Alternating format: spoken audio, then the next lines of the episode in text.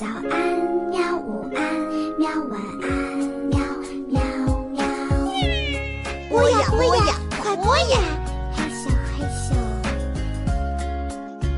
更多精彩内容，请关注博雅小学堂微信公众号。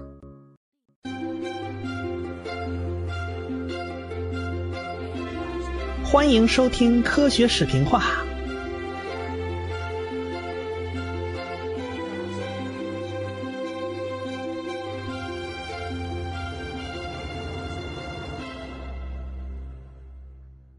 如今大家都说呀，这个对孩子教育是不能输在起跑线上，啊，千万不能让孩子起跑的时候那个落后，哎。但是大家每个人呢，机缘巧合不同啊，也不是人人都能有非常优越的家庭条件的。那科学家里面也是一样啊，比如说电学大师法拉第啊，那人家就是个从小励志的传奇啊。人小时候家里很穷啊，他父亲不过是个铁匠。但是人家懂得啊，一定要保证孩子接受完整的教育。即便如此啊，这没有雄厚的财力，还是不行啊。这个法拉第最后还是到印刷厂去当学徒啊。不过法拉第是个有心人呐，啊，他因祸得福啊。印刷厂有个好处啊，那就是看书不要钱呢。那印刷出来的书籍堆积如山呢，那法拉第一头就扎进去了，人家。抱着《大英百科全书》就不撒手啊，尤其是对这个电学部分，那是爱不释手。后来呢，他终于得到当时的大科学家戴维的垂青啊，被戴维收为入室弟子。那你看，法拉第这到底算是赢在了起跑线上呢，还是输在了起跑线上呢？哎，这还真难说。我们今天要提到的这位呢，那条件就比法拉第要优越多了。这个法拉第是出版商人家家里面的学徒啊，但是这位小朋友，他老爹就是出版社老板呐，而且人家出版社啊术业有专攻啊，别的书人家不出，人家专门出一种书，出什么书呢？出大学课本啊！这一来二去啊，就跟大学教授们都混得特别熟啊，真是谈笑有鸿儒，往来无白丁啊。哎，大家到他们家一看，哎呀，你家这孩子太聪明了，这么小岁数，这么大部头的书都能往下啃呐！各位教授们都围着这孩子，喜欢的不得了。这孩子也是真争气，十四岁就考上了曼彻斯特大学，那哥现在就是天才啊，少少年大学生啊。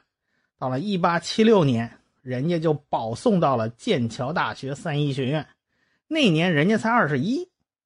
一八八零年。就在剑桥大学获得学位，然后呢就留校任教了。剑桥大学的卡文迪许实验室啊，那是大大有名啊。那首任卡文迪许物理学教授，那就是一代宗师麦克斯韦啊。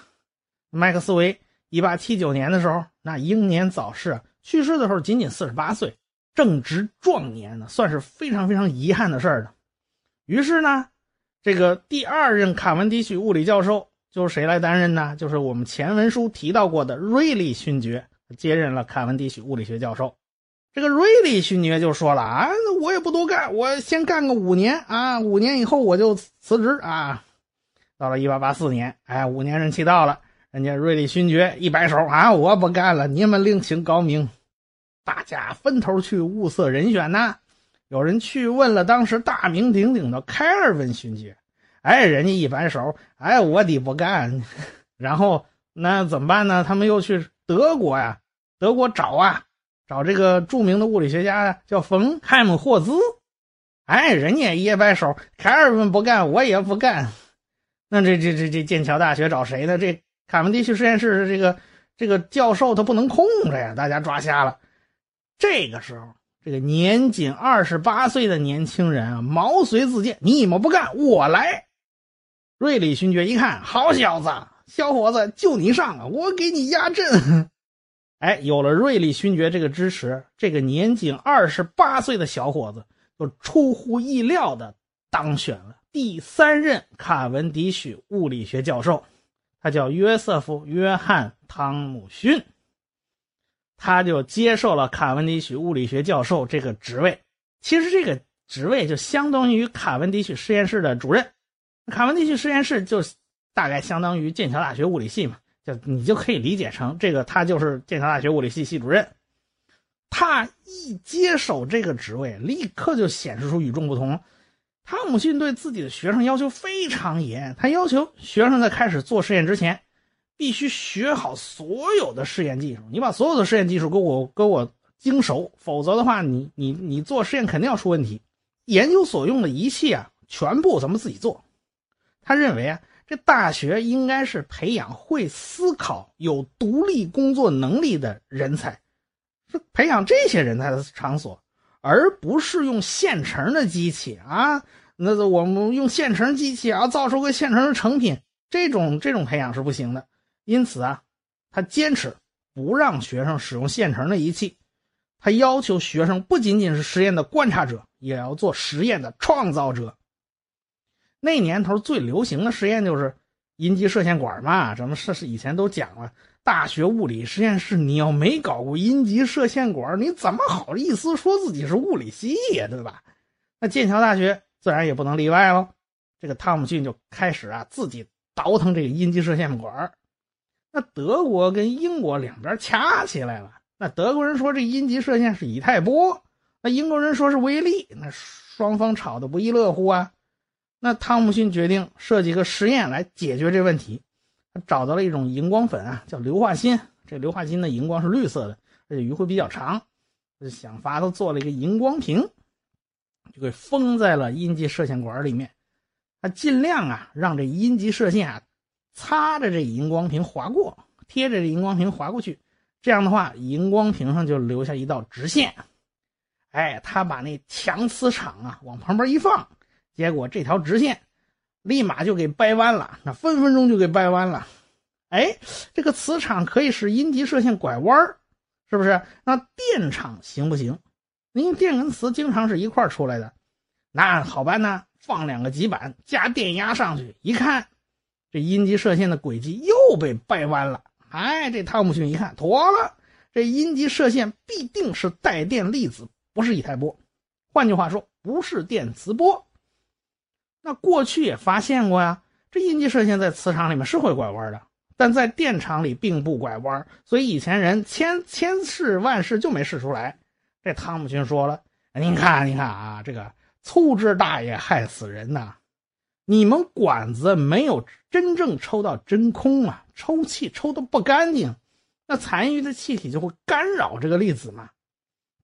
所以汤姆逊就成了第一个发现。”阴极射线会在电场中偏转的人，因为他拼了老命改进抽真空的技术啊，所以使这个管子里面的残余气体大为减少。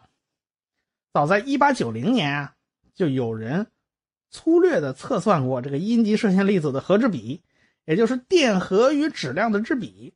他发现这个阴极射线粒子啊核质比是氢离子的五百倍。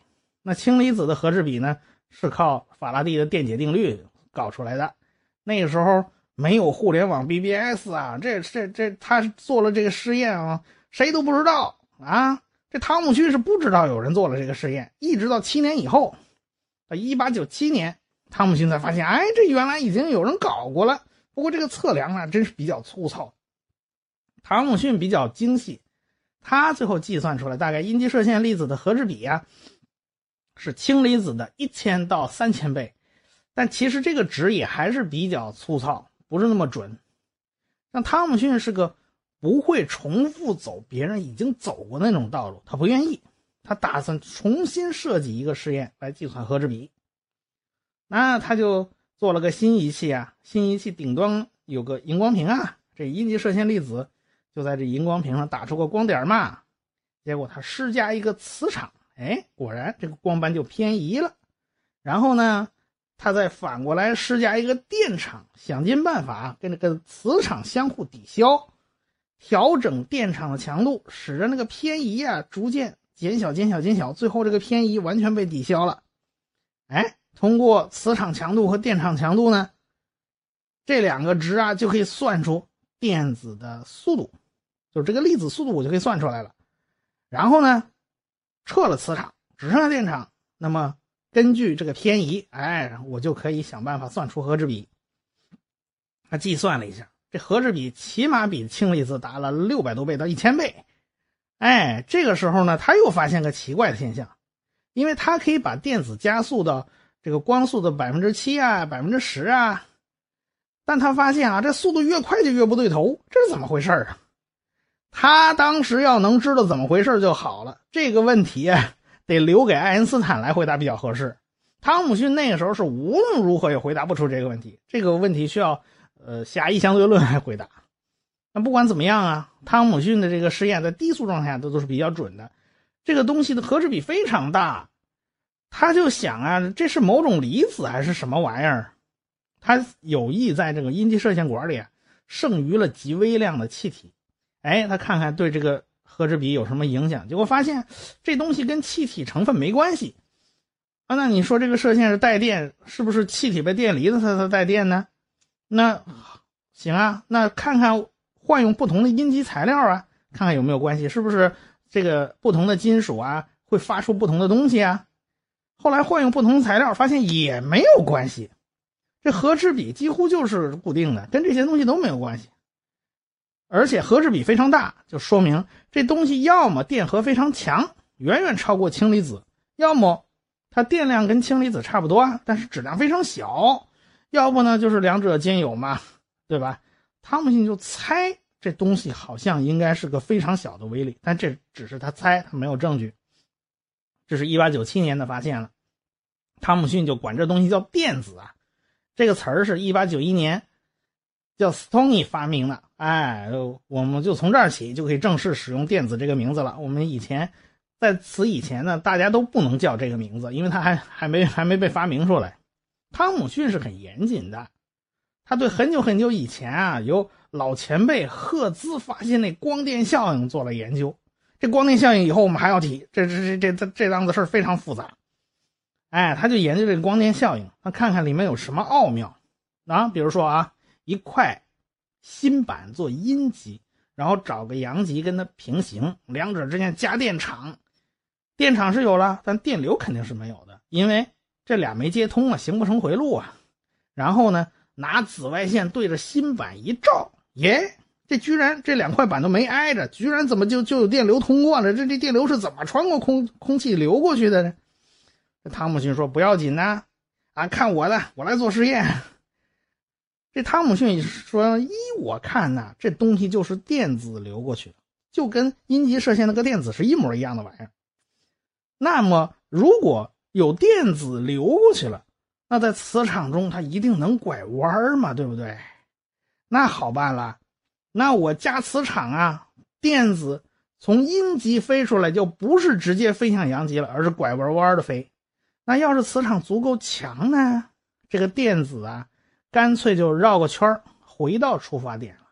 那好，咱们说干就干，这汤姆逊就测试，他一点一点加强这个磁场。这个电子啊，如真如他所猜啊，他真的就拐弯啊，拐弯。你那么好了，你本来你再拐弯，你都能是打到阳极板上，电流是可以通过的。磁场强到一定一定程度，哎，这个电子都飞回到出发点了，结果就再也打不到阳极板上，结果那电流突然之间就断了。好，根据这个，哎，这汤姆逊就可以测出这个和质比。他测了一下，发现。跟他用阴极射线管测出来的差不多，因此他也就知道了，这个光电流啊，其实也是电子，这是一回事儿。他用光啊就可以激发出电子，啊，这个光行不行？那热行不行呢？这当然可以啊。这个现象那是发明大王爱迪生发现的，他为了改进电灯泡啊，突发奇想，往里边加根导线，这根导线跟灯丝不挨着。哎，结果加上电场，居然有电流跑出来。这爱爱迪生丈二和尚摸不着头脑，这这怎么没挨着他也有电呢？当然，爱迪生他满脑子都是改进灯泡啊、赚钱呐、这个专利啊，他他不想这么多，就扔一边去了。但是这个效应就被人知道了。这汤姆逊是没放过这一点，他也对这个爱迪生效应做了测量，他发现这东西也是电子一回事儿。那热也可以使这电子跑出来，那么好啦，看来这个电子这个东西是个普遍存在啊，哪哪都有嘛，哪哪都能能把它弄出来嘛。这时候汤姆逊又想起一件事儿：这个电子还有穿透性呢，能从这个极薄的这个铝箔后边透出来。阴极射线不是可以透出来吗？这东西就是电子嘛。那么想来，这东西比原子分子要小吧？它否则怎么能钻得出来呢？当然，这汤姆逊呢，他不是一个人在战斗。在他主持下，这卡文迪许实验室已经一个已经成了一个年轻人才的大本营啊！他过去有个学生叫威尔逊，这威尔逊有一阵子去了英国第一高峰啊，叫本内维斯峰啊。他在那峰上有个天文台，他就上那天文台去了。他就在那山顶上看着，云遮雾绕，都在脚底下。哎呀，这个太阳一照，太漂亮了！你看这东西多好看呐！啊！你像人家这思路就是不一样，他一定要在实验室把这个云雾给造出来，然后到一八九五年呢，他就设计了一套设备，就可以使这个水蒸气冷凝形成云雾。当时人们认为啊，这个水蒸气要凝结啊，每个物珠啊必须要有一个尘埃做核心，对吧？这叫凝结核。结果这个威尔逊呢？就仔仔细细把这仪器全部打扫干净，咱一个尘埃都别留，我再看它凝结不凝结。结果啊，他发现不需要尘埃，拿 X 射线一照，这云室那云雾歘的一下就出来了。哦，合着这现象是以离子为中心出现的，因为 X 射线会使得气体电离嘛。这东西奇怪啊，怎么 X 射线照射也能也能也能引发蒸汽凝结啊？这下倒好啊。射线所过之处，云雾立即凝结，那就形成一连串的这个轨迹啊，那看得清清楚楚啊。这个威尔逊后来就因为这个还获得了诺贝尔物理学奖。这卡文迪许实验室后来也成了诺贝尔奖大本营啊。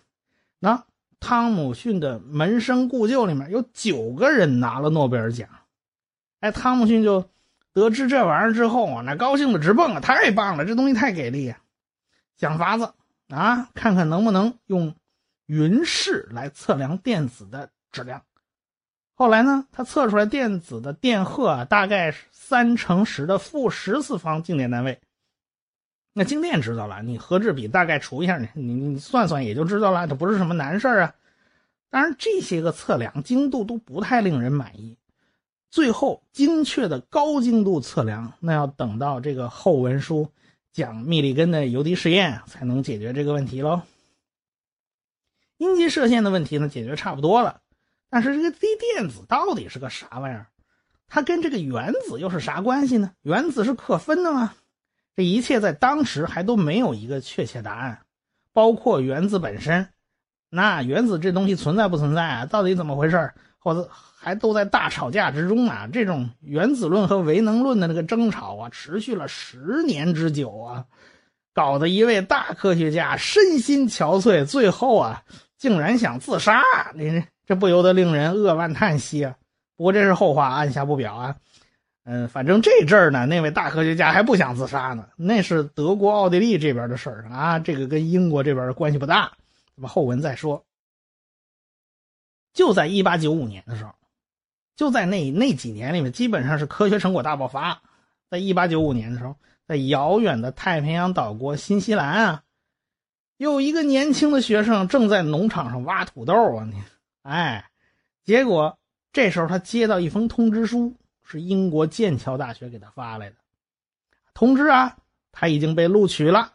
这年轻人把锄头一扔，就喊了一句很很有底气的话。这是我这辈子挖到最后一个土豆。这个永远发誓不再挖土豆的年轻人叫欧内斯特·卢瑟福，他创造了一个诺贝尔奖幼儿园啊。跟他沾边的人呢，有十一个人获得了诺贝尔奖。从这一点上讲呢，他是超过了他的老师汤姆逊。汤姆逊周围获得诺贝尔奖的是九个人呢，不过他们都是卡文迪许实验室培养出来的。那卢瑟福师从汤姆逊，真是把功夫学到家了。不仅仅学术上培养人才上，也是颇得老师的真传，而且继续发扬光大。当时呢，剑桥大学刚刚通过新规定，别的大学的毕业生啊，可以到剑桥来读研究生。哎，这卢瑟福就幸运的考上了。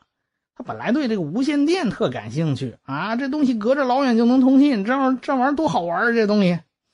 这后来汤姆逊呢是他老师啊，就找他一块研究这个 X 射线电离气体的问题，他也相当感兴趣。他去英国读书那一阵儿，正好赶上那贝克勒尔名声大噪啊，他铀射线这东西研究就是掀起一股热潮啊。啊，这个贝克勒尔觉得这东西跟 X 射线应该是类似的东西啊。这个卢瑟福就开始哎研究这个铀射线的电离作用。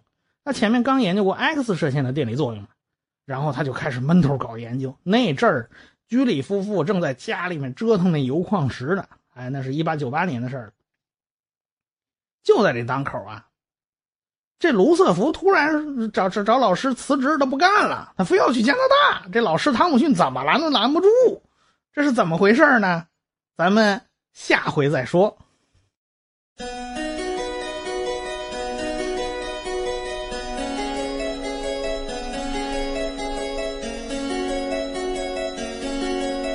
科学史平化的公众微信号已经开通了，只要你搜索。科学史平化，然后再找那个一把扇子图标，点击以后添加就可以了。